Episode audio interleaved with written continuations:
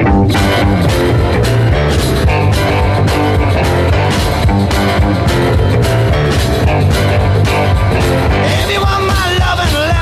hey, hey, ¿cómo están mi gente? Soy el señor Tarántula y les saludo con muchísimo gusto, pues ya nos encontramos una vez más en estas flores y cantos, claro está, en el deliciosísimo Pastel Radio. Este sábado contento porque la flor de hoy es poética. Podría ser narrativa o de bitácora porque hoy vamos a hablar sobre Chantal Maillard, pero, pero, pero, como la semana pasada hablamos acerca de la imposibilidad de escribir con el libro vacío, pues ahora le damos seguimiento con el poema Escribir, un poema de largo aliento publicado en el 2004 de la escritora belga española Chantal Maillard, una persona que es filósofa, tiene un doctorado en filosofía, tiene libros sobre bitácoras de viajes a la India, por toda Europa, etcétera, etcétera, y de la cual encontraremos mucho, mucho material suyo en Internet. De hecho, hay unas conferencias maravillosas en YouTube a propósito del el aspecto creativo en la poesía. Así que, después de escuchar lo que viene ahora, yo les incitaría a que la buscaran. Yeah.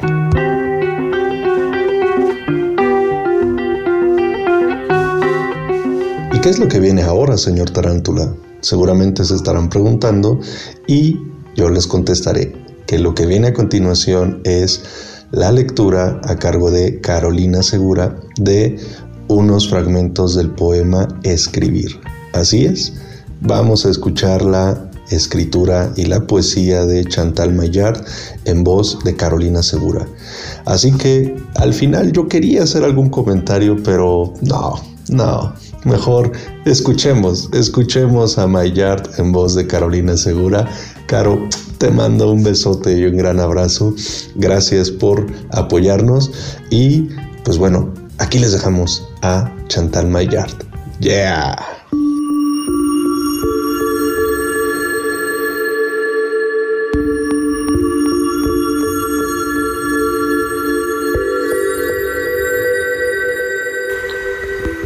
Escribir de Chantal Maillard. Fragmento. Escribir para curar en la carne abierta, en el dolor de todos, en esa muerte que emana en mí y es la de todos.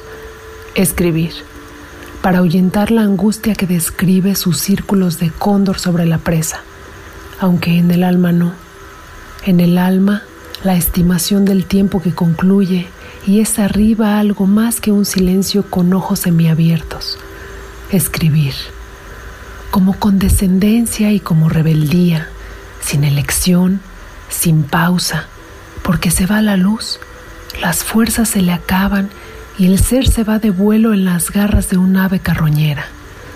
Escribir, para decir el grito, para arrancarlo, para convertirlo, para transformarlo, para desmenuzarlo, para eliminarlo, escribir el dolor, para proyectarlo, para actuar sobre él con la palabra, escribir para curar, escribir para guarecerse, escribir como si cerrase los ojos para no cerrarlos, para mover la mano y seguir su curso, para sentirse viva aún, para aplazar la angustia como simulación, para guiar la mente y que no se desboque, para controlar lo controlable.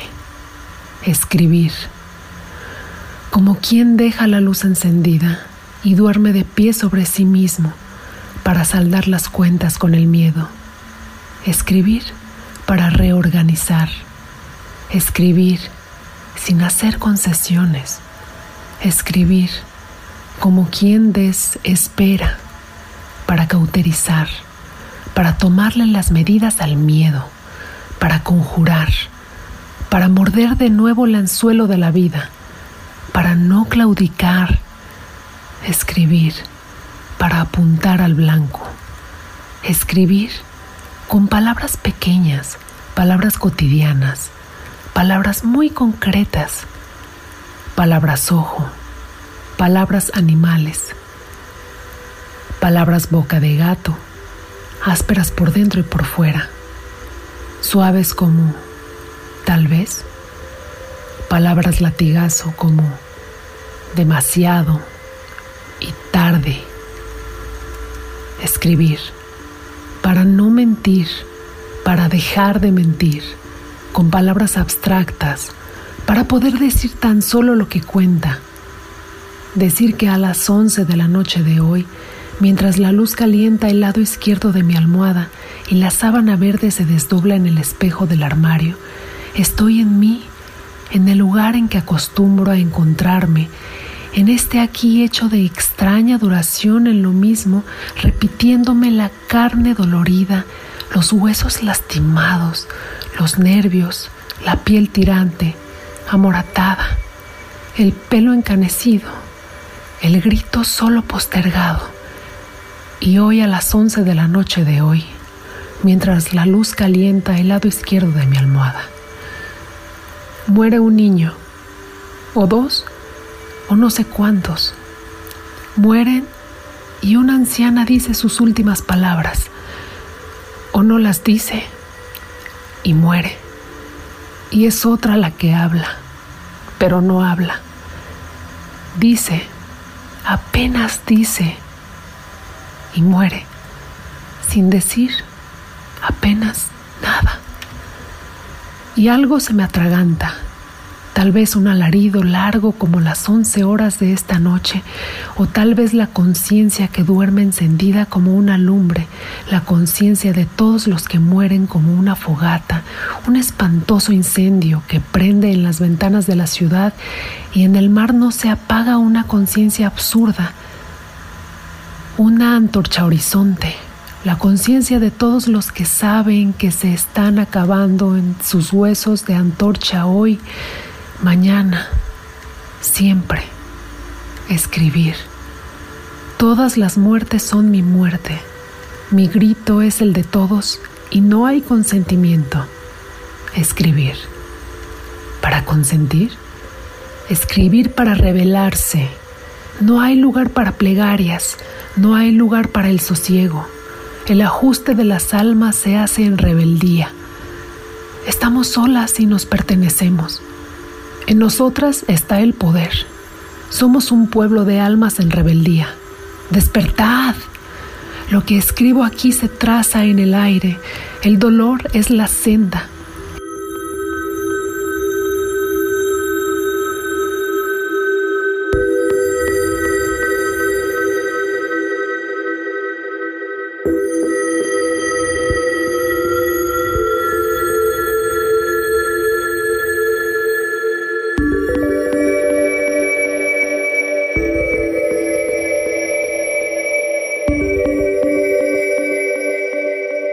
Estamos solas y nos pertenecemos. En nosotras está el poder. Somos un pueblo de almas en rebeldía. Despertad. Lo que escribo aquí se traza en el aire. El dolor es la senda. El dolor es el medio. Por el dolor la fuerza que combate el dolor y lo transforma. Por el dolor deshago mi dolor en lo ajeno y el ajeno en el mío. Escribir para desesperar por todos los que están, por todos los que fueron, los desaparecidos, escribir para cuidar sus desapariciones, para alimentarlas, para que no se enturbien, no tan pronto, no tan siempre pronto. Escribir y no hacer literatura ¿Y qué más da? Hay demasiado dolor en el pozo de este cuerpo para que me resulte importante una cuestión de este tipo. Escribo para que el agua envenenada pueda beberse.